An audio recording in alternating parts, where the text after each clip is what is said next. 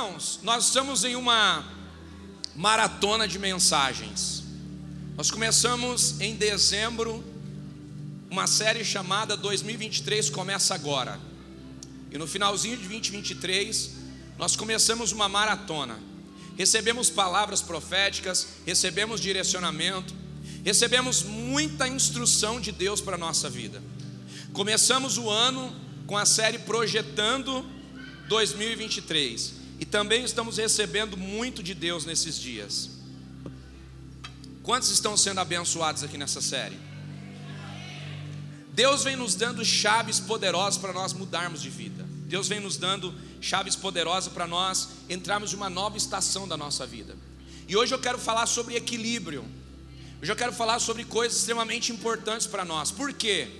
Porque o Espírito Santo falou muito comigo sobre termos uma vida equilibrada. Às vezes nós temos uma área da nossa vida que está fluindo tão bem, e temos outra área da nossa vida que está em tanta escassez, em tanta dificuldade. E o Espírito Santo ministrou o meu coração sobre equilíbrio. O Espírito Santo ministrou a minha vida que chegou a hora de, como igreja, nós vivermos uma vida equilibrada. Amém? Queridos, se nós precisamos de uma vida equilibrada, nós precisamos tomar decisões importantes na nossa história. Nós precisamos tomar decisões que nos leve a viver aquilo que Deus tem reservado para a nossa vida. Quando nós falamos de equilíbrio, eu queria falar sobre quatro principais áreas que nós precisamos equilibrar na nossa vida. Primeira área é vida espiritual. Nós precisamos ter uma vida espiritual equilibrada. Você não pode um dia estar cheio do Espírito Santo, falando com Jesus, vivendo coisas incríveis, e no outro dia estar desanimado, sem direção, sem saber para onde ir. Por que, que isso está acontecendo? Porque talvez você está se alimentando da sua vida espiritual só nos cultos. E se você só se alimenta espiritualmente nos cultos, provavelmente a sua vida não está equilibrada. Por quê? Porque só o culto não é suficiente. Você tem uma vida diária, você tem 24 horas se relacionando com pessoas, entrando em ambientes diferentes, atmosferas diferentes, lidando com pessoas de religiões diferentes, declarações diferentes, pessoas que talvez fazem voz para os seus deuses, para a sua religião, e quando você entra nessa atmosfera e nesses ambientes diferenciados, você recebe peso espiritual sobre a sua vida. E é por isso que você precisa estar em relacionamento com Jesus. Por quê? Porque se você não estiver em relacionamento com Jesus, você não consegue permanecer em conexão com uma vida espiritual ativa. E aí logo, toda notícia ruim que você recebe te abala, toda é, palavra que você recebe talvez de alguém que você não esperava te abala. Um amigo falou alguma coisa que você não gostou, isso te abala. Você chegou no meio da família, recebeu uma notícia diferente, isso te abala. Chegou no emprego, alguma coisa mudou da sua rotina natural, isso te abala. Por quê? Porque a sua vida espiritual não está do jeito que deveria estar.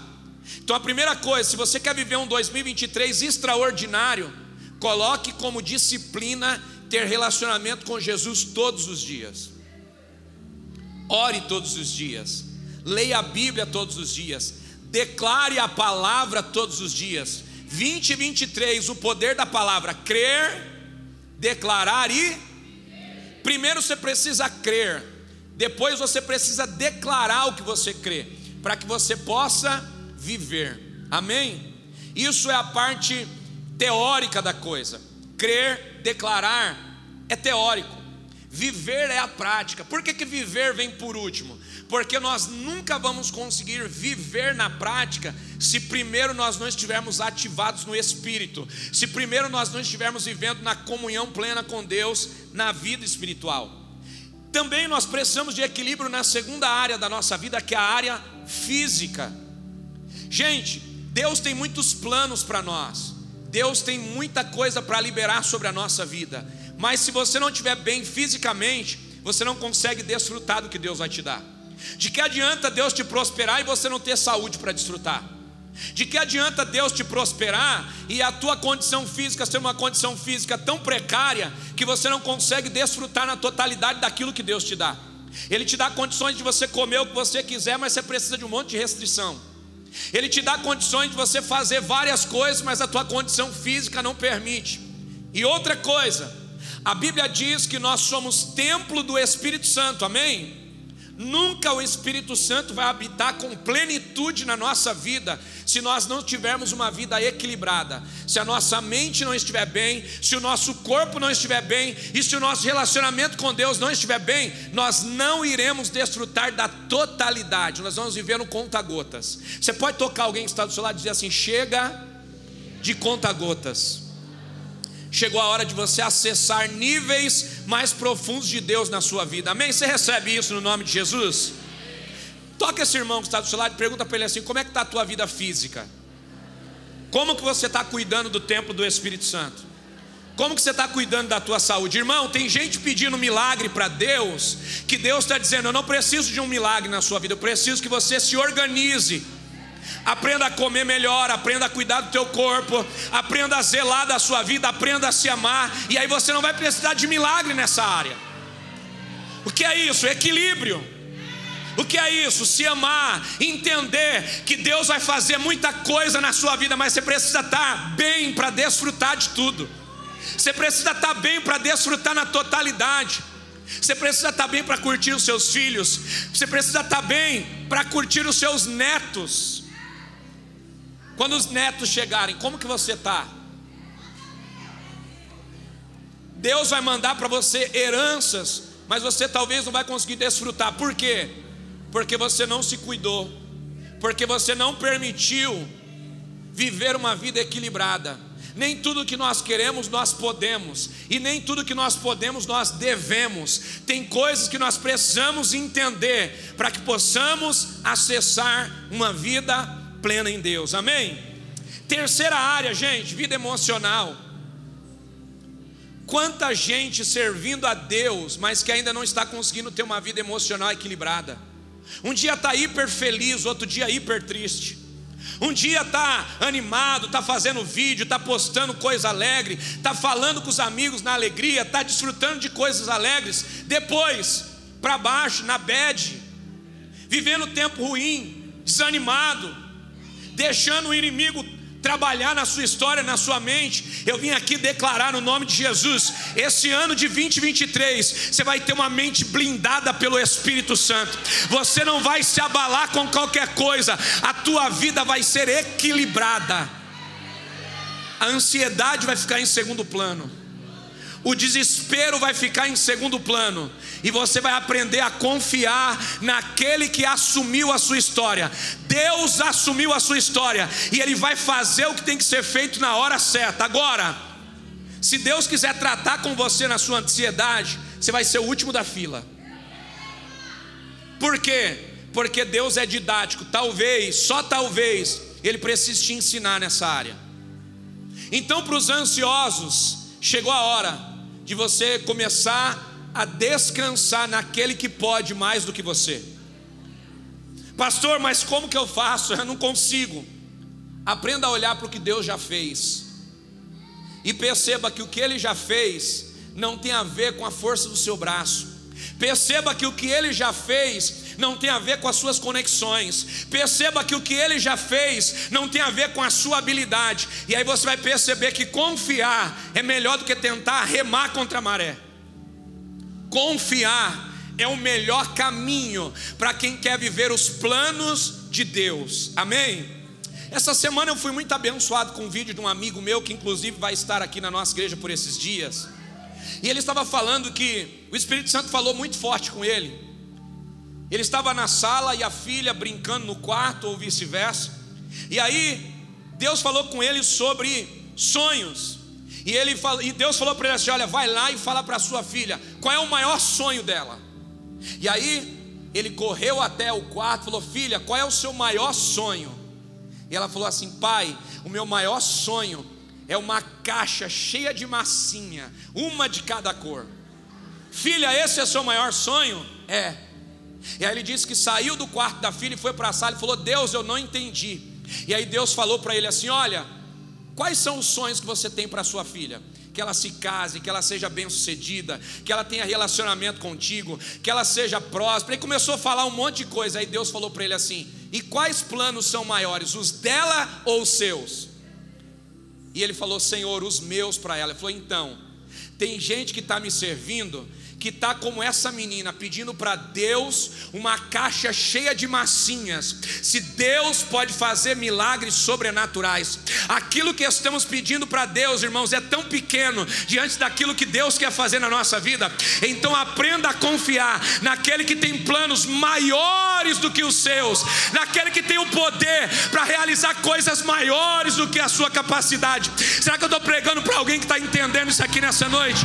Pode levantar a mão mais alto que puder para dizer: Deus, eu quero aprender a confiar no Senhor, porque eu quero viver a melhor estação da minha vida. Só quem vai viver a melhor estação em 2023, pelo amor de Deus, faz um barulho santo para Ele aí, dá um glória a Deus, só para mim saber que você está aqui.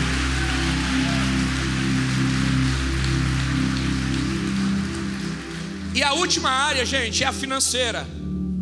Agora pegou, sim ou não? Por quê? Porque a vida financeira é um dos principais pilares na nossa vida.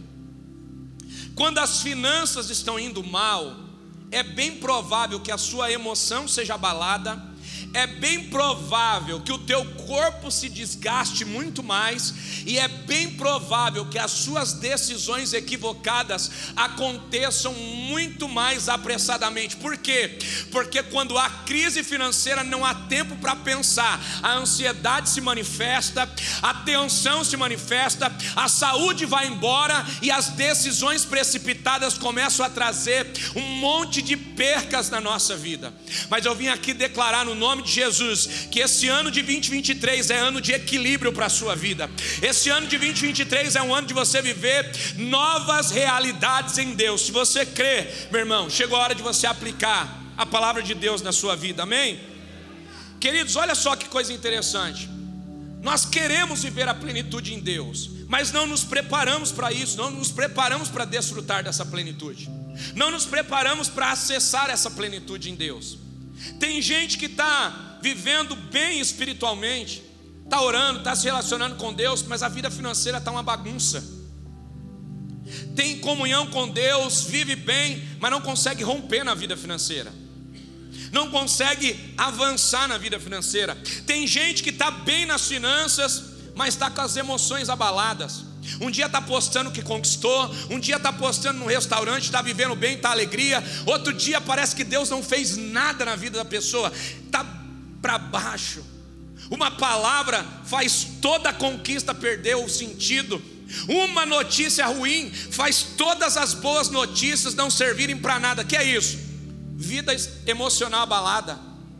Deus está fazendo tanto, mas a pessoa não consegue ter prazer para desfrutar. Quantos milagres Deus fez na sua vida em 2022 e você não conseguiu desfrutar, por quê? Porque todas as vezes que Deus manda uma vitória, o inimigo da nossa alma quer mandar duas, três decepções. Pergunte por quê? porque ele tem prazer de roubar a alegria do cristão, porque se ele rouba a sua alegria nas suas conquistas, ele começa a mostrar para você que não vale a pena conquistar coisas novas. Então nós precisamos entender, irmãos, que chegou a hora de nós equilibrarmos isso. Não adianta só estar bem financeiramente, você precisa estar vivendo uma vida emocional equilibrada, você precisa estar bem, sabe? Parar de deixar a ansiedade colocar você em um lugar onde você não para de comer, por quê? Porque não consegue resolver o que você tem que resolver e aí começa a fazer um monte de besteira. Chegou a hora de um equilíbrio de Deus na sua vida, amém? E tem gente, irmão, que está bem espiritualmente, está bem financeiramente, mas vira e mexe, a depressão bate na porta. Vira e mexe, a mente parece que sai, sabe?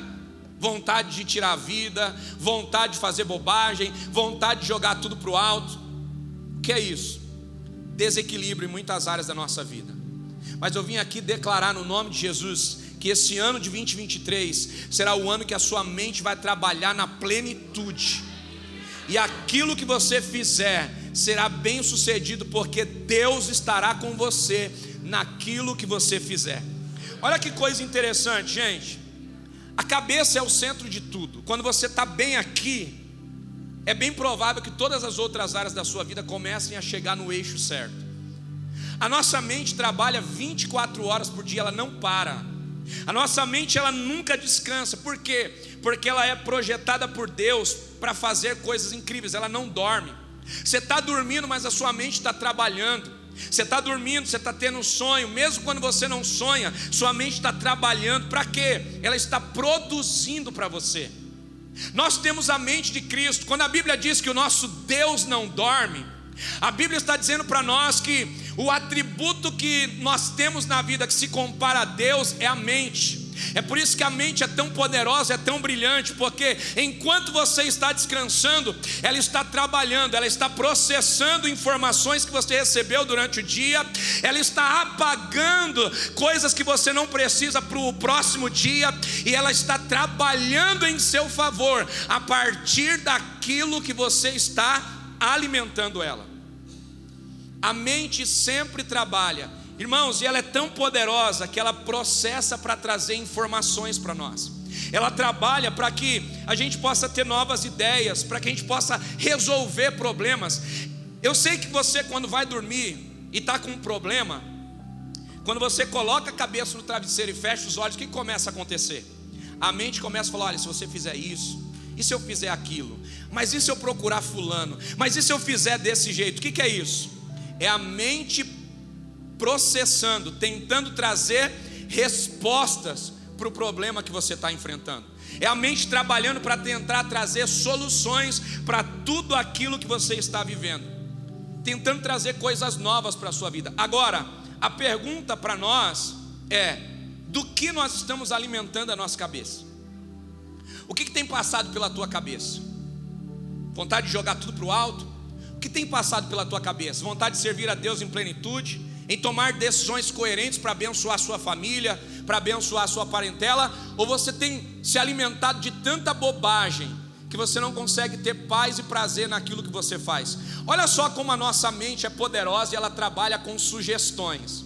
Olha só como ela trabalha e traz para nós novas informações daquilo que nós vivemos. Quem aqui está com fome? Bastante gente, né? Então vou dar uma sugestão para vocês. Eu vou começar a frase e vocês terminam, combinado? Três hambúrgueres, alface, queijo, molho.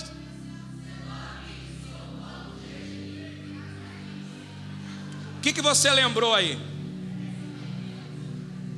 Você nem tinha conta bancária e você já estava recebendo sugestões de vida. Quem tem acima dos 35 aqui sabe muito bem o que é isso, né? O tempo passa, o tempo voa e a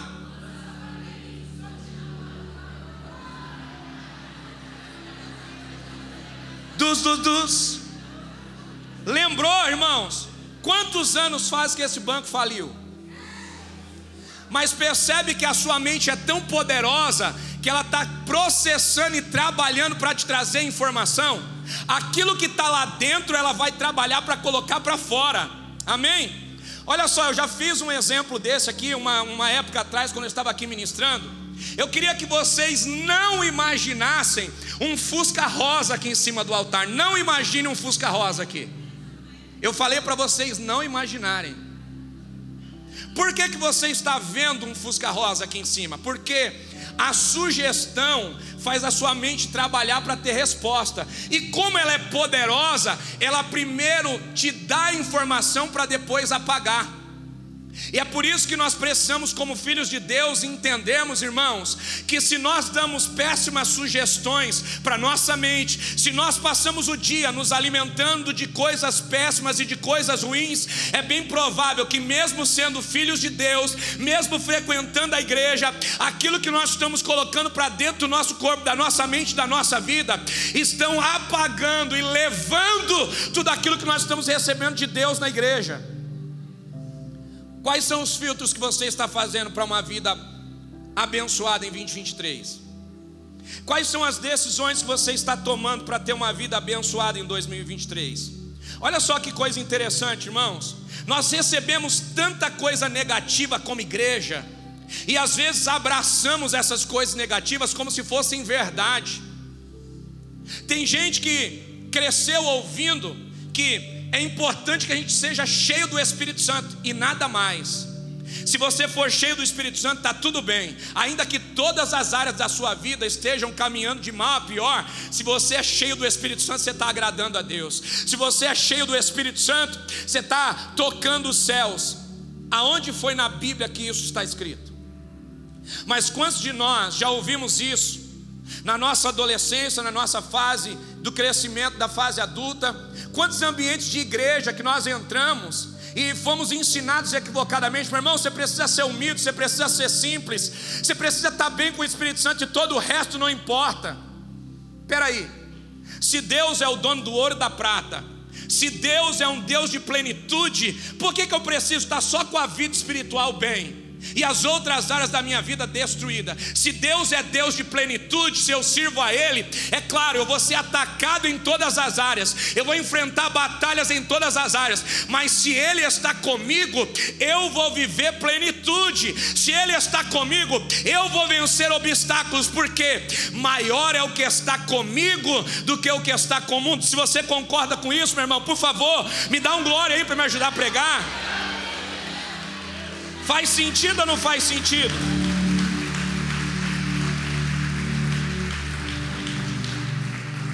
Quantos de nós, irmãos, crescemos ouvindo não servir a Deus é sofrer? Servir a Deus é difícil mesmo. Quando você serve a Deus, você vai ser provado em todas as áreas da sua vida. Você vai ter uma vida de luta. Quantos aqui já ouviram isso? Será que só eu? Glória a Deus, tem muita gente aí. Aonde está isso na Bíblia, gente? Que Deus é esse? Que vive jogando peso naquele que serve a Ele. Que Deus é esse? Que para servir a Ele eu vou ter que enfrentar a batalha com a família, eu vou ter que perder amigo, eu vou ter que perder a paz, eu vou ter que perder a alegria, eu vou ter que viver uma vida escassa. Que Deus é esse? Sabe, nós passamos tanto tempo, às vezes, ouvindo as pessoas erradas, ouvindo coisas erradas, e é por isso que se criou uma, uma cultura para falar de quem serve a Deus, que graças a Deus o Espírito Santo e essa nova geração está destituindo isso, está entendendo que servir a Deus também pode ser uma vida leve, uma vida plena, por quê? Porque quando nós servimos a Deus, encontramos o nosso propósito de vida, encontramos o nosso chamado, então nós temos a proteção unção de Deus e nós temos a unção dele para fluir no nosso chamado. Eu quero declarar, meu irmão, 2023, você não vai fazer o que todo mundo quer, você não vai fazer o que todo mundo pede, mas você vai caminhar dentro do teu propósito. E dentro do teu propósito, Deus vai liberar recompensas para a sua vida e vai te fazer viver leve e vai te fazer viver feliz. Se é essa vida que você quer, então profetiza sobre pelo menos duas pessoas aí ao seu lado, diga assim: esse ano vai ser leve para você. Profetiza aí para pelo menos duas ou três pessoas. Se você crê que a sua vida vai ser leve, meu irmão, dá um glória a Jesus aí. Agradece a Ele por isso. Criou-se uma cultura de que o crente é miserável.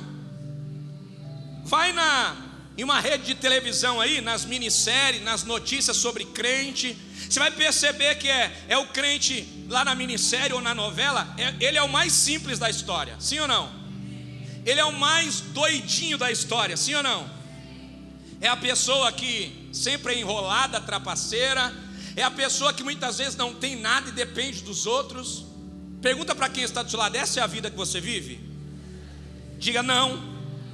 Então por quê? De onde saiu essas histórias? De onde saiu essa cultura? Essa cultura nasceu dessa, dessa história de que crente tem que ser humilde, de que crente tem que viver na prova, de que crente tem que viver escassez, irmão. Nós somos filhos do eterno, e se somos filhos do eterno, estamos habilitados para vivermos o melhor dele. Somos habilitados para que Ele toque todas as áreas da nossa vida, para que Ele toque todas as esferas da nossa história. O problema é que tem área da nossa vida que a gente deixa Deus entrar, e tem área que Ele não pode entrar, por quê?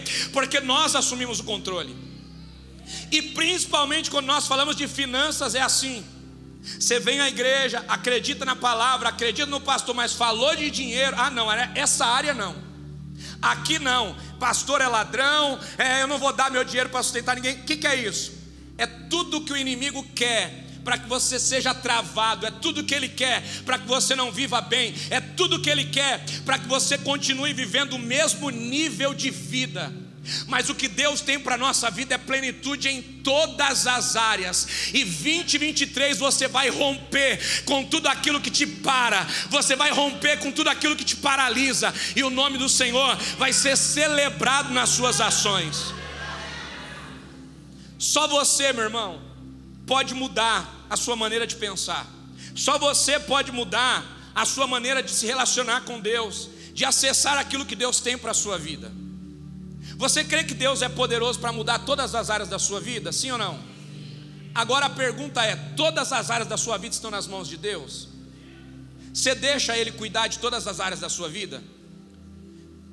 É fácil para a gente, quando está na prova, falar: Deus, assume o controle.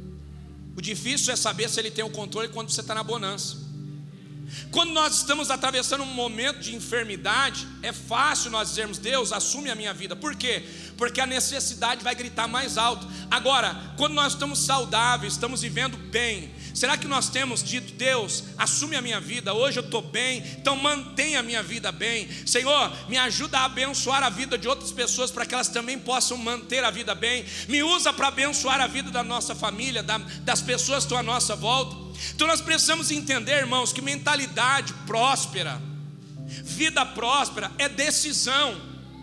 Ninguém pode decidir por você, ninguém pode fazer por você, por quê? Porque ninguém tem o poder de trabalhar na sua mente, é você quem decide a sua vida, é você quem decide a sua história. As pessoas podem te dar sugestão, mas é você quem toma as decisões da sua vida. Talvez hoje você está aqui porque alguém te convidou para o culto. E glória a Deus por essa pessoa, porque ela te deu uma sugestão. Mas não adiantava nada essa pessoa te convidar se você não tomasse a decisão de vir. Ela poderia estar te fazendo o melhor convite da sua vida, mas se você não estivesse disposto a decidir, nada iria mudar na sua vida. Amém? Olha só que coisa interessante. Você já parou para pensar que na vida tudo tem código? Tudo na vida tem código. Você vai abrir uma porta, as portas mais importantes têm uma chave codificada. Você vai entrar no teu aplicativo do banco, aí no teu celular, ou seja, no teu computador, no teu tablet, lá tem um código de acesso. Coisas importantes são protegidas por código. Os aplicativos mais importantes do teu celular, os aplicativos mais importantes que você usa no dia a dia, tem um código de acesso. E para nós vivermos a bênção de Deus, também, irmãos, precisamos acessar códigos espirituais para vivermos a plenitude daquilo que Deus tem para liberar na nossa vida. Precisamos tomar decisões que vai habilitar a minha vida para o sobrenatural, a sua vida para o sobrenatural. Quais são esses códigos? Eu queria te dizer pelo menos quatro. Você pode repetir comigo: fidelidade, generosidade, fé, dízimos e ofertas. Vamos repetir os quatro códigos: fidelidade, generosidade, fé, dízimos e ofertas. Pergunta para quem está do seu lado: você tem utilizado esses quatro códigos? Você é fiel no que faz? E a fidelidade aqui não é só relacionada a dinheiro e a Deus. Você é fiel no teu casamento? Você é fiel no teu relacionamento de amizade? Você é fiel aos líderes que Deus levanta na sua vida? Você é fiel à profissão que você escolheu? Você é fiel às pessoas que falam sobre a sua vida, seja seu chefe, seja seu líder, seja seu encarregado? Você tem exercido fidelidade? Você tem sido generoso naquilo que você se propõe a fazer? Quando você abençoa alguém, você abençoa com generosidade. Com o seu tempo para cuidar das pessoas, você é generoso. Você é generoso quando se diz respeito a liberar palavras proféticas para a vida das outras pessoas. Você é generoso quando se diz respeito a cuidar de alguém que lhe pediu ajuda. Qual é o nível da tua entrega? Há generosidade nisso? Qual é o nosso nível de fé, gente? A fé é uma decisão. Por quê? Porque nós não vemos aquilo que decidimos. Se nós decidimos viver com Deus através da fé, é acreditar naquilo que está dentro de você, construído pelo Senhor, mas que os teus olhos ainda não são capazes de visualizar. Hebreus 11, 6 vai dizer: sem fé é impossível agradar a Deus, mas vai dizer que todo aquele que quer se aproximar de Deus precisa caminhar em passo de fé, ou seja, é acreditar que Deus é quem vai abrir os caminhos para mim, é colocar os pés aonde não existe chão, acreditando que Deus vai colocar o chão, por quê? Porque eu tenho a convicção de que Ele está comigo e de que Ele vai comigo nas minhas decisões e me faz viver coisas extraordinárias a partir das minhas decisões. Você pode tocar alguém que está do seu lado e diga assim: a fé é a chave que te leva a um novo nível de relacionamento com Deus. A fé é a chave, gente. Não tem como você querer viver plenamente com Deus e viver duvidando de tudo que você recebe. Você vem no culto e a palavra de Deus é: olha, esse ano você vai prosperar. Ah, eu não acredito. Esse ano você vai ser curado dessa enfermidade, desse mal que está te assolando. Você até se emociona, mas não consegue receber de verdade. Por quê? Porque quando você sai da atmosfera aonde Deus fala e você entra na atmosfera da limitação, a atmosfera da limitação te traz realidades. E como você não tem fé armazenada dentro de você e na sua memória, então essas atmosferas de instabilidade rouba de você aquilo que você recebeu de Deus. Aqui dentro é fácil dar glória, sim ou não? Aqui dentro é, é fácil ficar alegre, sim ou não? Aqui dentro, irmãos, participando de um culto como esse, a gente não está se sentindo bem? Por quê? Porque existe uma atmosfera espiritual aqui. Nós adoramos a Deus. O que, que aconteceu? Os louvores geraram uma atmosfera sobrenatural aqui. Nós recebemos palavras de Deus, direcionamento de Deus através dos louvores, das canções. que acontece? O nosso espírito se abre para receber o novo de Deus, o nosso corpo se abre para receber o novo de Deus. Então, porque esse ambiente é um ambiente onde nós estamos falando a mesma linguagem, declarando as mesmas palavras e exaltando o nome do Senhor, a atmosfera nos causa bem. A atmosfera muda a nossa história, a atmosfera muda a nossa roupagem. A gente tem mais facilidade para crer naquilo que é liberado. Mas qual é o nosso desafio? Sair daqui e levar essa atmosfera. Pastor, como é que eu faço? Você precisa chegar na sua casa, precisa colocar louvor e adoração lá.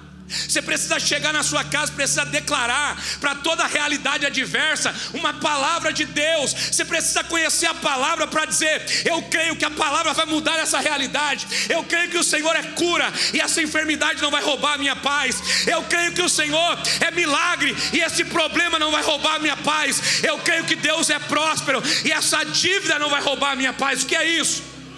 É transferir essa atmosfera aqui para sua casa. Eu quero declarar no nome de Jesus, 2023, você vai criar na sua casa uma atmosfera que vai te favorecer. 2023, você vai criar no teu trabalho uma atmosfera que vai te favorecer. 2023, a sua vida vai entrar em um outro nível, mas tudo depende de você. O pastor está na sua casa? O pastor está no seu trabalho? Então como é que eu faço? Me torno profeta da minha vida, me torno alguém capaz de determinar as palavras de Deus na minha história me torna alguém capaz de mover o mundo espiritual para me favorecer. Recebeu notícia ruim, move o mundo espiritual, começa a adorar, começa a celebrar, começa a declarar: não, isso aqui não vai me abalar, isso aqui não vai, não vai mudar as minhas decisões, isso aqui não vai mudar aquilo que eu já decidi, isso aqui não vai mudar a palavra que eu já recebi. O que, que você começa a fazer? Você começa a trabalhar para que aquilo que você recebeu não se torne maior do que aquilo que você tem. A palavra você já tem, você sai daqui hoje com uma palavra, você sai daqui hoje com uma unção. Aquilo que você vai receber amanhã é sugestão, é possibilidade, mas o que você recebeu hoje, você já tem, é realidade. Então não deixe a sugestão roubar o que você já tem. Não deixe aquilo que é externo comprometer aquilo que você já carrega interno. Não deixe aquilo que é sugestão do inimigo roubar a palavra do Deus vivo da sua vida. Toca alguém que está do seu lado e declara para essa pessoa assim: chegou a hora. o que é interno ser maior do que o que é externo o que é interno tomar conta de tudo aquilo que é externo. Comece a se transformar em alguém que declara na sua casa, declara na empresa, declara na vida dos amigos, declara onde você passa. O que é isso? Você está provocando uma atmosfera que te favorece. A fé é um código que te leva a acessar milagres. Então use esse código para mudar a sua vida. Use esse código para abençoar a sua história. Se você crê nisso, meu irmão, por favor, dá um aplauso para Jesus aí. Celebra ele o mais forte que você puder.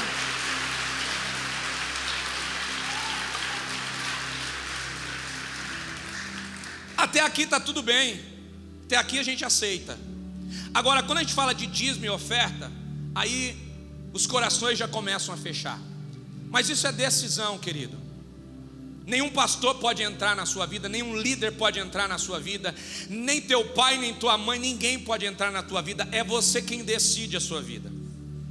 A igreja não vai mudar porque você não acredita, Deus não vai mudar porque você não acredita, a igreja não vai mudar porque você não age, Deus não vai mudar porque você não age. Agora, a falta de ação gera bloqueio de realidades na sua vida, então, isso é pessoal, cada um com a sua decisão cada um com a sua realidade. Deus nunca vai invadir uma área que você não permita ele entrar. Deus nunca vai invadir uma área que você não permita ele entrar.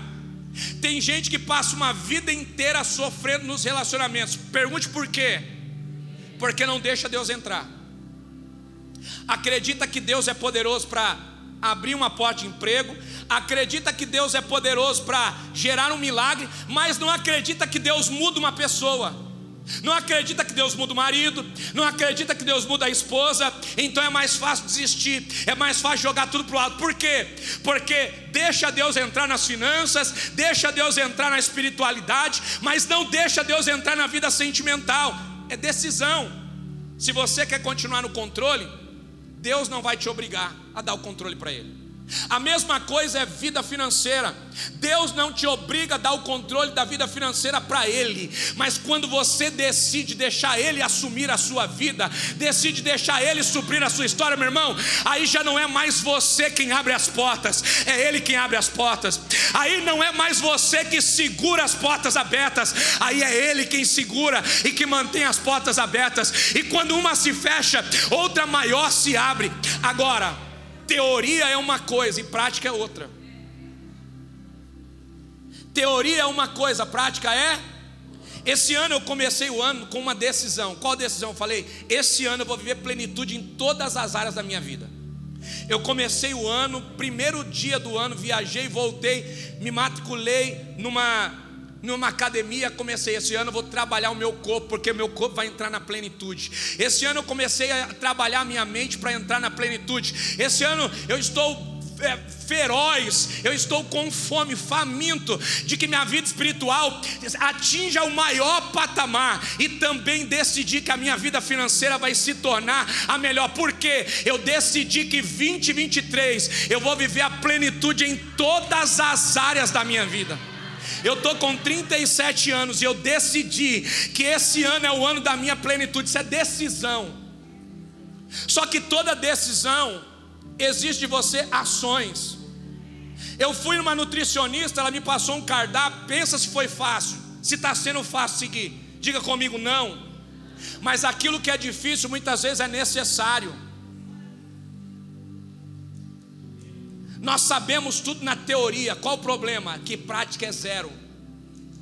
Nós sabemos tudo sobre dízimo e ofertas, mas sobre prática é zero. Nós sabemos tudo sobre fé, nós sabemos tudo sobre a palavra, mas muitas vezes não aplicamos a palavra na nossa vida. O que, que é isso? Uma vida teórica. Mas eu quero declarar no nome de Jesus: o tempo das teorias está acabando. Deus quer nos levar para o tempo da prática, aonde nós vamos acessar o sobrenatural e vamos viver coisas poderosas em Deus. Toca pelo menos duas pessoas, diga assim: esse ano você vai viver coisas poderosas em Deus. Você vai viver o sobrenatural em Deus, meu irmão. Você vai mudar de nível no nome de Jesus. Chega de teoria. Posso te dizer uma coisa, querido? A salvação é para todos. Você pode dizer comigo: salvação é para todos. Prosperidade só para quem é fiel. O compromisso com Deus, de Deus conosco, é nos salvar, nos prosperar, é a partir da nossa decisão. Deus vai te salvar, isso é o compromisso dele. É por isso que ele já falou: olha, salvação é de graça. Ninguém vai trabalhar pela salvação, ninguém vai merecer a salvação. A salvação eu vou dar. Me aceitou como Salvador, te dou salvação. Todos que estão aqui têm direito à salvação. Agora, todos que estão aqui não têm direito à prosperidade. Pergunte por quê? Porque prosperidade vem através de decisão e de ação.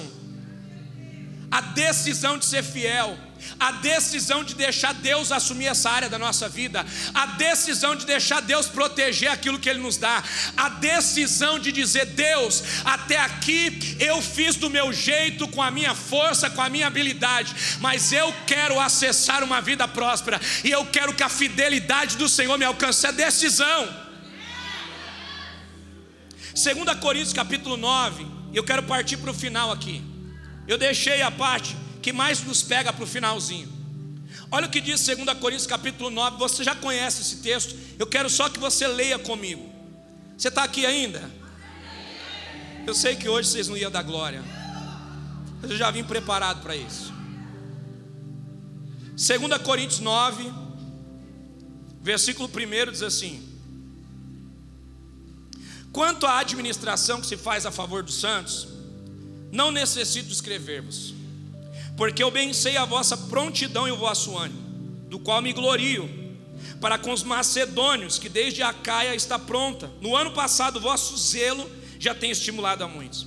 Mas enviei esses irmãos para que a nossa glória acerca de vós não seja vã nessa parte, como já disse, para que possais estar prontos, a fim de que, se acaso os macedônios vierem comigo e vos acharem desapercebidos, não vos envergonhamos nós a não dizermos vós deste firme fundamento de glória. Portanto, eu tive por coisa necessária exortar a esses irmãos para que primeiro fossem ter convosco e preparassem de antemão a vossa bênção já antes anunciada, para que ela esteja pronta como bênção e não como avareza. Olha aqui para mim, irmãos.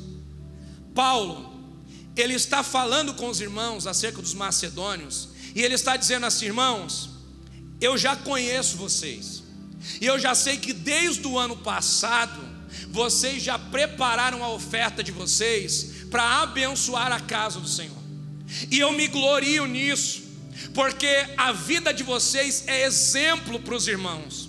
Só que eu estou mandando essa mensagem para vocês, para que vocês se preparem, por quê?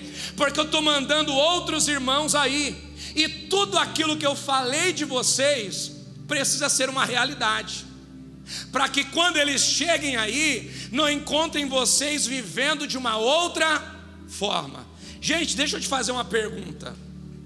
Se o pastor mandasse uma mensagem para você antes do culto começar e falasse assim, irmãos, prepara a sua oferta para entregar no culto, porque você precisa sair de casa preparado para trazer uma oferta para a igreja. Qual seria o primeiro pensamento que viria na sua cabeça? Seja sincero. Primeira coisa que a gente ia pensar, e eu me incluo nisso. O pastor se preocupa mais com meu dinheiro do que comigo. Porque ele não perguntou se eu estou bem, ele não perguntou se eu comi, ele não perguntou como é que está a minha família, mas está me mandando uma mensagem para que eu prepare uma oferta para entregar. Mas foi exatamente o que Paulo fez aqui com os irmãos. A pergunta é por quê? Porque ele estava lidando com gente madura, porque Paulo estava falando com uma igreja que ele havia treinado, discipulado e ensinado, e agora ele está dizendo para os irmãos: queridos, aquilo que eu estou pedindo para vocês é tudo aquilo que eu ensinei. Deus mudou a realidade de vocês, Deus mudou a história de vocês, Deus mudou a vida de vocês, e agora vocês se tornaram exemplo para outros irmãos. Vocês se tornaram modelo para outros irmãos. Toca quem está do seu lado e diga assim: a sua vida vai se tornar modelo para abençoar a outras pessoas. Modelo no que, pastor? Em tudo. Seu casamento vai ser modelo, a sua vida financeira vai ser modelo, a sua vida emocional vai ser modelo, a sua vida física vai ser modelo, porque você vai viver a plenitude de Deus e a sua vida vai ser modelo para alguém que te observa de longe. Alguém vai olhar para você e vai dizer: Eu quero servir a esse Deus, porque olha só como essa pessoa está plena. Eu quero servir esse Deus, porque olha só, é, quem era essa pessoa, olha quem ela é agora. Olha quem ela era, olha quem ela se tornou. Sabe o que Paulo está fazendo aqui, irmãos? Ele está falando a respeito de uma igreja que está vivendo na prática agora a verdade do Evangelho. Paulo está falando, irmãos, chegou a hora de nós vivermos um, uma, uma vida prática. E ele diz: Eu estou considerando exortar vocês para quê? Para que tudo aquilo que eu falei de vocês seja verdade. Para que alguém que procure na vida de vocês essas ações não achem falta. Sabe por que muita gente não se converte à nossa volta? Pergunte por quê. Não, pergunte mais alto, irmão. Por quê?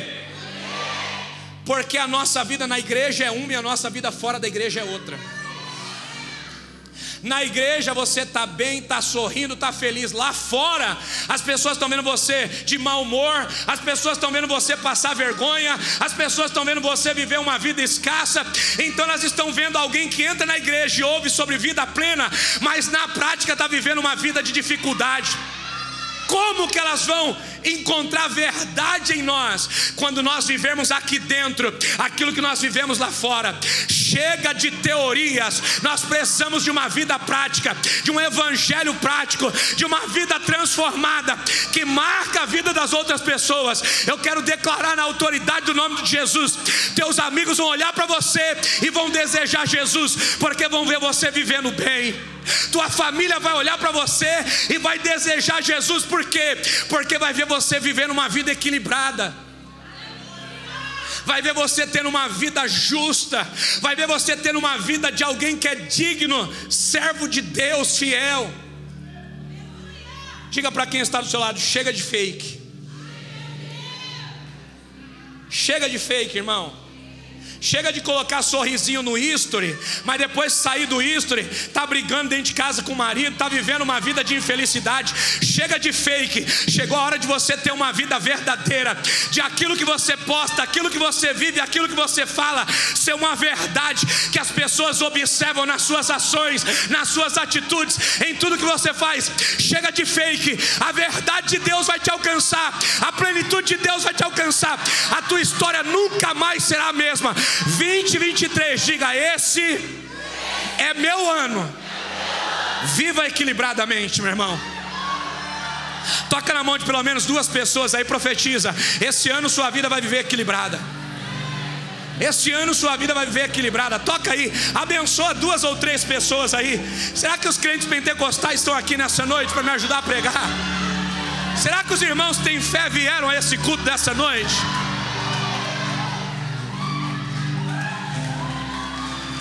Se é para Jesus, bota pressão nessas palmas.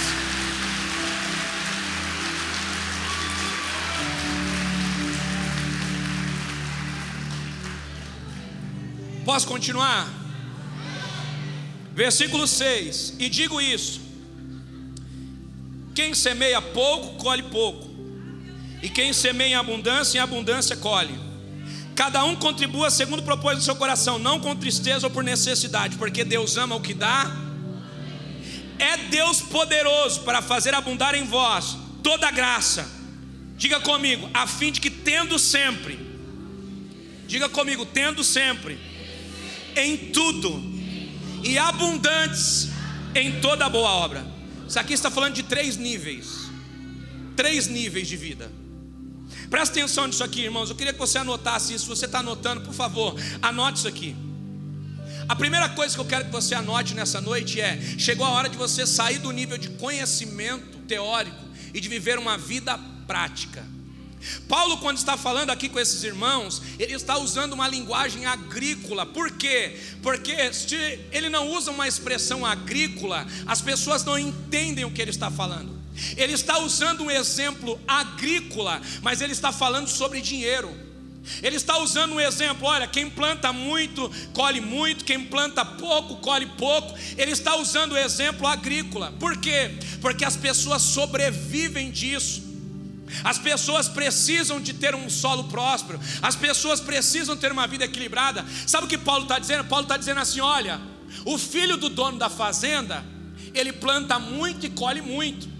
Os que são escravos, que têm um pedacinho de terra para plantar, quando recebem as suas sementes no final do mês, pegam as suas poucas sementes e plantam as suas boas, poucas sementes, e o solo que é cuidado por Deus faz aquele que planta muita semente colher muito, mas também faz aquele que planta pouca semente colher pouca semente. Diga comigo: o solo não falha, Deus não falha.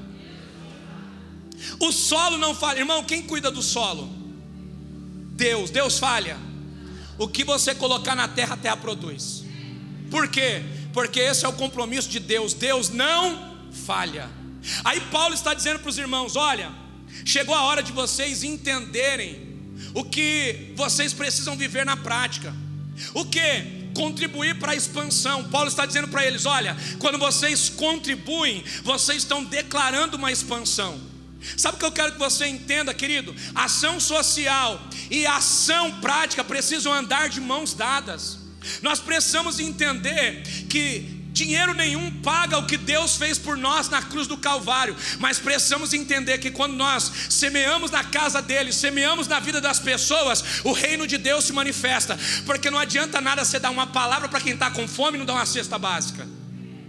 Não adianta nada você pegar alguém que está com uma conta de luz de água cortada e liberar uma palavra de fé e não ir lá e pagar a conta de luz de água da pessoa, porque ela vai receber a palavra, mas ela não vai mudar a realidade dela atual. Ou seja, a ação social e a fé precisam caminhar junto. Você dá a palavra, mas se você sabe que ela precisa de uma conta de luz de água, você paga. O que é isso? É prática, é evangelho prático, é ação social e ação de fé caminhando em unidade. Sim ou não? Se alguém vem à igreja, irmão, está precisando de uma cesta básica, a igreja não dá uma cesta básica, adianta dar uma palavra de fé? A palavra de fé é para o futuro, a cesta básica é para o agora. É por isso que a igreja faz as duas coisas. A igreja dá a palavra de fé para te preparar para o teu futuro. A palavra te dá instrução. A palavra te dá condições de mudar a sua realidade. Você vem no culto, pastor libera uma palavra. Se você aceita e pratica, a palavra muda a sua realidade. Mas se você está enfrentando um problema agora, a igreja também supre a sua necessidade. A igreja também ora pela sua enfermidade. A igreja também age no teu problema atual. Mas te prepara para que você tenha um futuro abençoado. Que é isso? Ação e prática caminhando juntos. Segunda coisa que Paulo diz é: quando nós contribuímos, irmãos, aquilo que nós fazemos estimula outras pessoas. Quando nós temos uma boa prática, aquilo que fazemos motiva outras pessoas. Nós precisamos entender que nós precisamos ter uma vida prática. Quando nós fazemos na prática na vida das pessoas, as pessoas são abençoadas para também fazer na vida de outras pessoas. Olha, eu fui na casa de um irmão, eu falei com o irmão e prontamente ele me ajudou. Essa notícia vai chegar para um terceiro, vai chegar para um quarto, vai chegar para um quinto, por quê?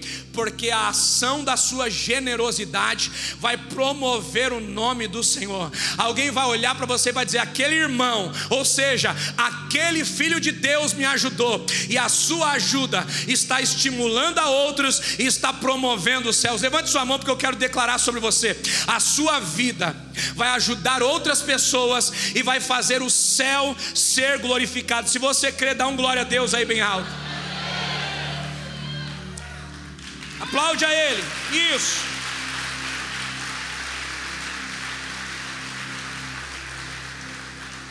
Terceira coisa, gente, só tenho cinco minutos, eu vou correr aqui.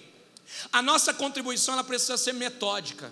E quando eu falo de contribuição, eu falo de contribuição em todas as esferas. A nossa contribuição precisa ser metódica. Diga comigo, metódica. Não é dar por necessidade, é dar por generosidade. Quando você contribui, você abençoa a vida de outros e recebe no princípio da proporção. O que é o princípio da proporção? Quanto mais eu dou, mais eu recebo. Quanto mais eu estendo a mão para alguém, mais as mãos de Deus se estendem para mim. Quanto mais eu sou generoso com as pessoas, mais Deus é generoso comigo. O princípio da motivação: se a minha motivação é ajudar ao máximo, a motivação de Deus vai ser te dar ao máximo para que você possa ajudar mais pessoas. Ou seja, princípio da proporção. Quando você recebe o que Deus te dá e distribui o que você te dá, Deus também coloca mais sobre você para que você distribua mais ainda. O que é isso? Princípio da proporção. Deus vai te dar para você abençoar os seus amigos, Deus vai te abençoar para você abençoar os seus vizinhos, Deus vai te abençoar para que por onde você passar, você possa abençoar outras pessoas. Você vai parar de julgar e vai começar a abençoar. Nem todo mundo que está no farol é bandido e é ladrão.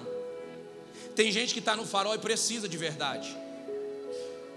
Mas porque você já definiu preconceituosamente aqui, todo mundo que está no farol não merece ajuda. E aí você retém aquilo que você tinha que dar. E porque você retém aquilo que você tinha que dar para glorificar o nome do Senhor, você retém aquilo que você recebe. Porque Deus nos dá liberalmente quando somos sensíveis para sermos respostas pelos ambientes por onde nós passamos. Eu quero declarar no nome de Jesus, meu irmão. O Espírito Santo vai te tocar de uma forma tão plena.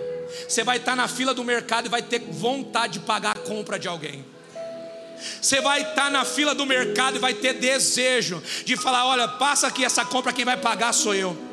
Você vai ter desejo de ver alguém parado no farol, encostar o teu carro, colocar no estacionamento e observar uma pessoa que está lá necessitada de verdade, pegar aquela pessoa, levar ela para almoçar, pegar aquela pessoa e falar para ela: o que, que os teus filhos precisam é fralda, ir numa farmácia e comprar. Você vai ser sensível para perceber quais ambientes realmente precisam de ajuda, e você vai começar a liberar provisão por onde você passa, porque quando você se tornar um provedor do reino de Deus, mais Deus vai prover a sua vida, para que mais você possa prover a vida de outras pessoas. Você vai passar pelo ambiente de igreja, vai ser sensível, para perceber quem percebe de verdade, quem precisa de verdade, e vai ajudar. Você vai ser sensível para estar em casa, o Espírito Santo tocar no teu coração e você comprar uma cesta básica, trazer para a igreja, para abençoar a casa de recuperação, para abençoar a casa do amor, para abençoar quem precisa. O que é isso? É ser sensível, é deixar o Espírito Santo falar no teu coração a respeito das finanças. Por quê? Porque se você se transforma num depósito de Deus, é Deus quem enche esse depósito. Não vai haver falta. Você promove a gratidão a Deus quando quando você é generoso com as pessoas. Levante a sua mão e diga assim: Eu preciso ser generoso com as pessoas, para promover no coração delas gratidão a Deus. Alguém vai olhar, meu Deus, o que é isso? Por que, que você parou? Deus mandou. Por que, que você parou? Foi Deus quem fez. O Wagner está aí hoje? Cadê ele? Está ali. Foi hoje que você passou por aquilo que você postou? Dá um grito aí. Quando? O Wagner, irmãos, postou hoje um testemunho que ele foi assaltado no farol. O bandido entrou, pegou o celular e saiu correndo. E saiu correndo rápido, ele desceu do carro e começou a correr. Só que o cara estava muito longe, ele não ia conseguir alcançar. Mas sabe o que aconteceu? Quando ele já não conseguia mais alcançar o rapaz, o rapaz já estava longe, de repente o rapaz para, vira para trás e começa a andar na direção dele. E diz assim: Eu estava correndo com teu celular, mas Deus mandou eu parar e te devolver. Espera aí, irmão, segura aí. Sabe o que aconteceu? O rapaz devolveu o celular, pediu desculpa. O Wagner orou por eles, abençoou a vida deles e eles receberam Jesus. Agora, a pergunta que eu quero te fazer é: um ladrão ouviu Deus e parou.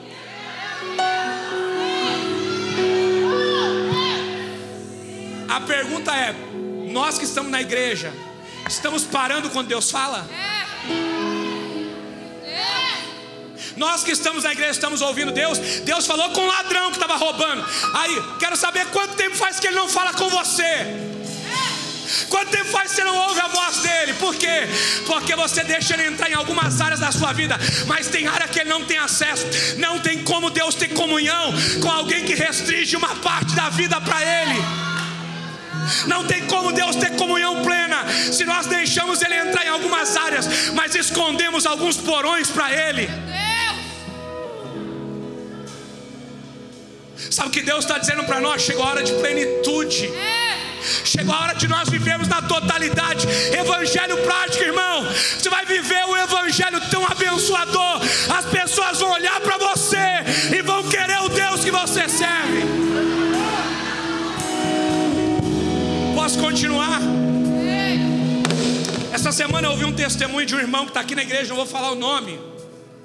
Mas ele disse que no voto que nós fizemos aqui, da oferta que eu falei, no, na primeira ceia ou na virada, eu não lembro exatamente foi na ceia ou na virada. Nós fizemos um voto aqui. E não se preocupe que eu não vou fazer voto hoje. Fique em paz. Deixa o inimigo soprar no teu ouvido, não. Nós fizemos um voto. E a pessoa não tinha o dinheiro para dar. Sabe o que ela falou? Eu não vou ofertar primeiro, porque eu sou ferido nessa área. Segundo, porque eu não tenho, mas de repente o Espírito Santo falou: não, chegou a hora de mudar essa realidade. Sabe o que a pessoa fez? Pegou um envelope vazio e veio. Chegou aqui, colocou o envelope e falou: Deus, se o Senhor quer restaurar essa área da minha vida, o primeiro dinheiro que entrar, eu vou cumprir com esse voto. Sabe o que aconteceu? Na mesma semana, Deus abriu uma porta que ele poderia cumprir o voto. Sabe o que aconteceu depois disso? Abriu-se uma oportunidade mais do que 200 vezes mais para começar o ano já tendo uma resposta enorme de Deus. Sabe o que isso significa? Deus nunca vai dever nada para ninguém. Deus sempre vai ser poderoso para fazer além daquilo que nós fazemos. Sabe por quê? Porque quando Deus percebe que Ele pode contar conosco, então nós passamos a ser dele. E quando nós passamos a ser dele, é Ele quem governa a nossa vida, é Ele quem dá proteção, é Ele quem dá provisão, é Ele quem guarda a nossa história. Quarta-feira a bispa falou aqui que uma irmã perdeu dois mil reais de um golpe e devolveram. Pergunta para quem está do seu lado: quando que alguém devolve dinheiro de golpe? Diga assim: nunca na vida do infiel. Sempre na vida do fiel, porque quando você é fiel, é Deus quem protege o que é seu, ninguém vai levar aquilo que é do fiel, por quê? Porque é Deus quem guarda, Ele vai lá e quem tirou, tira paz, incomoda, até que a restituição venha, Ele toca em quem levou, toca em quem tirou, Ele toca em quem deu prejuízo, até que seja restituído, por quê? Porque quem é fiel a Deus é protegido por Deus. Chegou a hora da sua vida ser protegida por Deus.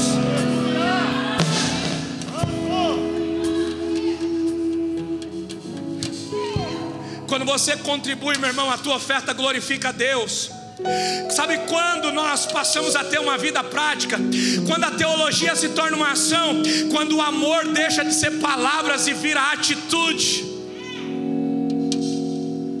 A, oferta, quando você entrega, ela traz promessa para a sua vida em três níveis. Anota isso aqui, eu quero ler com vocês rapidinho, a gente já vai finalizar. Jó capítulo 22. Você está aí ainda, irmãos? Amém ou não amém? Jó capítulo 22, estou encerrando já, não posso deixar de entregar isso. Jó capítulo 22, versículo 28. Você já leu esse texto esse ano? Sim ou não? Por que não se ele está no teu planejamento anual? Por que não, se no teu planejamento na capa está esse versículo? É porque a igreja tem te dado código, você tem pegado esses códigos e esquecido. Mas quando você precisa do código e não tem ele, você não acessa a recompensa que está por trás da chave codificada. Não adianta nada você ter dinheiro na conta, não ter a senha para entrar nela. Cadê o teu planejamento familiar? Você está orando por ele ou já abriu mão? Jó 22, versículo 28 diz assim: Determinarás tu algum negócio, e ser-te-á firme, e a luz brilhará em teus. Primeiro nível, nível de sucesso em todos os teus projetos. Toca quem está do seu lado e diga assim: Deus vai fazer todos os teus projetos darem certo. Segundo nível, Malaquias, capítulo 3, versículo de número 12. Prazer de viver. Olha o que diz Malaquias 3:12. e todas as nações vos chamarão de bem-aventurados, porque vós serei uma terra deleitosa, diz o Senhor. Diga para quem está do seu lado: vida prazerosa. Alguém vai olhar para você e vai ver você vivendo com tanto prazer que vai saber que você serve a Deus. Chega de ser crente e ter uma vida que não é cheia de alegria. Eu vim aqui pregar e declarar: 2023 vai ser o ano que você vai viver mais feliz em todas as áreas da sua vida. Se você crê, dá um glória a Deus aí bem alto. Isaías 45, versículo 3. Recebe isso aqui, meu irmão. Riqueza que ninguém tem. Diga comigo, riqueza que ninguém tem.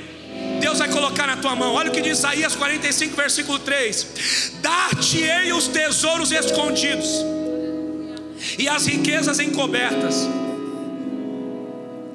para que saibas que eu sou o Senhor, o Deus de Israel, que te chama pelo teu nome. Vamos ler todos juntos no 3. 1, 2, 3: Dar-te-ei tesouros escondidos, riquezas encobertas, para que saibas que eu sou o Senhor, o teu Deus, que te chama pelo teu Deus te chama pelo teu nome.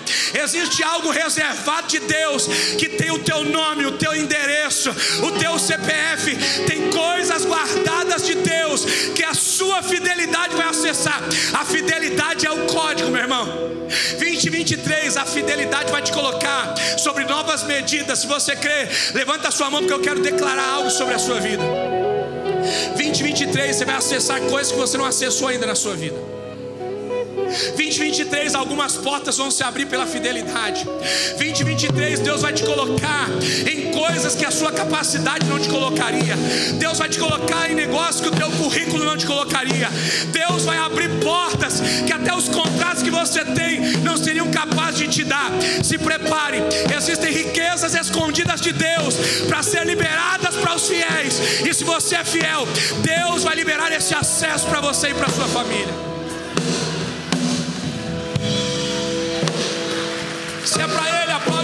Tua força. Eu quero que você se coloque de pé. Eu quero ler 2 Coríntios 9, agora versículo 8, mais uma vez. E eu encerro aqui. Presta atenção nisso aqui. 2 Coríntios 9, 8. Deus é poderoso para fazer abundar em vós toda a graça, a fim de que, tendo sempre Sabe o que é isso? Todo tempo. Não é um dia ter, um dia ter falta. Não é um dia ter e dois meses não ter. É todo tempo. 2023 vai ser um ano que em todo tempo você vai ver o favor de Deus sobre a sua vida. Chega de viver seis meses bons e seis meses ruins que levam tudo aquilo que seis meses bons te deram. Chegou a hora de você viver a plenitude em todo tempo na sua vida. Olha o que diz a continuação: tendo em tudo, ou seja, todas as coisas. E o finalzinho, toda a suficiência, ou seja, tudo que for necessário.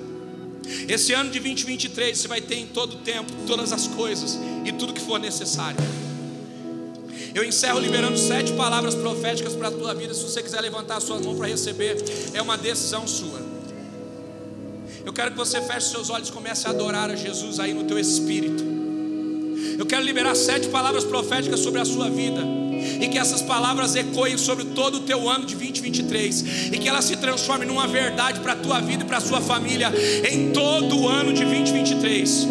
Quanto mais você investir no reino de Deus, mais Deus vai investir em você. Primeira. Segunda, Deus tem tanto poder que vai canalizar toda a graça dele em você. Segunda, terceira, você será assistido por Deus e por ele ajudado em todas as coisas que você fizer. Quarto, todas as áreas da sua vida serão alcançadas e abençoadas por Deus. Quinto, em tudo que você aplicar o teu coração, Deus estará contigo. Sexto, você será suprido para suprir a outros. Sétimo, invista na vida de quem é terra fértil, até que você se torne uma terra fértil.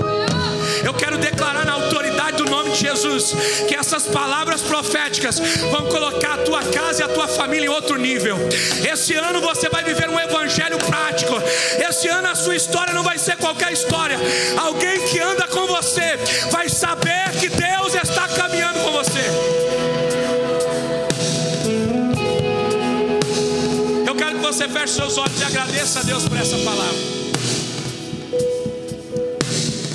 Agradeça a Deus aí no teu lugar. Nós, nós vamos cantar. Feche seus olhos e agradeça aí onde você está.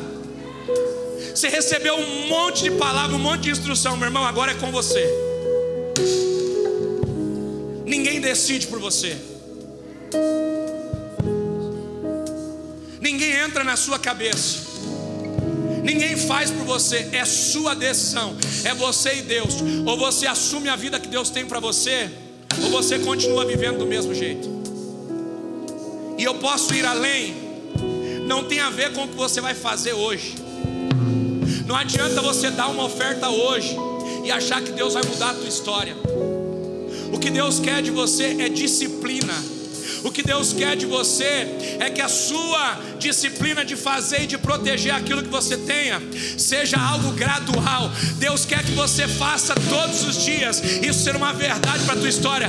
De janeiro a dezembro é fazer da tua vida uma vida de fidelidade, é fazer da tua vida uma vida de generosidade, é começar hoje e permanecer, é fazer hoje fazer sempre, é começar agora e aumentar as medidas. No final de 2022, eu estive numa conferência do profeta Vitor Hugo, quem conhece? E nessa conferência eu selei uma palavra.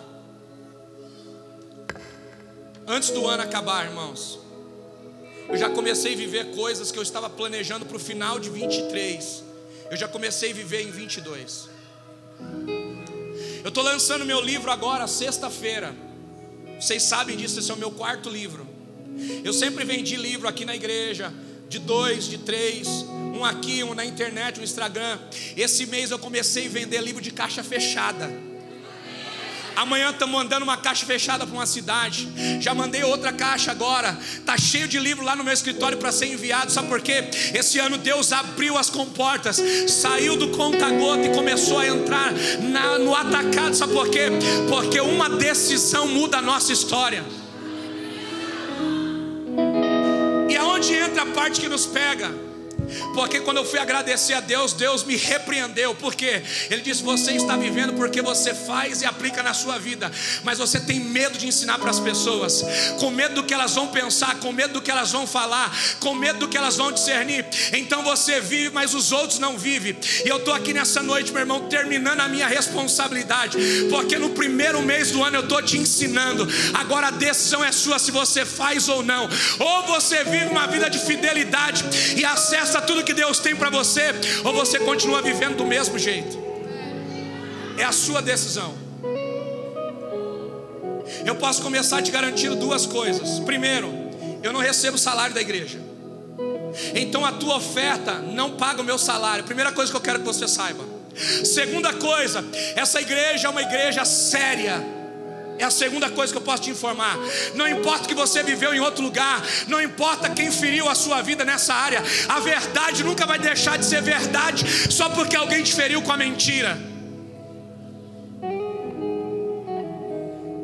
E agora é você quem decide.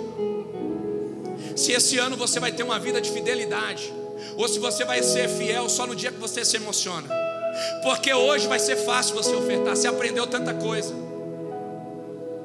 Se eu fizesse um desafio aqui, muita gente vinha para frente. Mas o Evangelho não se resume no dia que a gente está feliz. O Evangelho é decidido por decisões importantes. É no dia que você está na escassez que você tem que decidir se você dá ou guarda. É no dia que você não quer fazer por alguém que você define se você vai fazer ou não. É no dia que alguém te conta uma necessidade que você tem que decidir se você age por sensibilidade ou se você deixa o teu trauma te bloquear. Hoje vai ser fácil. Eu quero saber, é fevereiro, março, abril, junho, julho, agosto, por aí vai. Eu queria cair no teu coração, você colocasse a mão e tomasse uma decisão hoje. e dissesse: Deus, eu quero.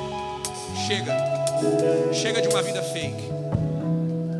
Chega de ser alguém que não manifesta a glória de Deus na plenitude. Você já está bem financeiramente, glória a Deus, então equilibre todas as outras áreas. Se você não está bem em duas ou três áreas, chegou a hora de você equilibrar. Chegou a hora de você ter uma mente blindada em aceitar as sugestões que Deus tem para você. Chegou a hora de você cuidar das suas emoções, não dá mais para você ficar com depressão, cabisbaixo, e um dia estando cheio de Deus, outro dia cheio de dúvidas. Não, chega.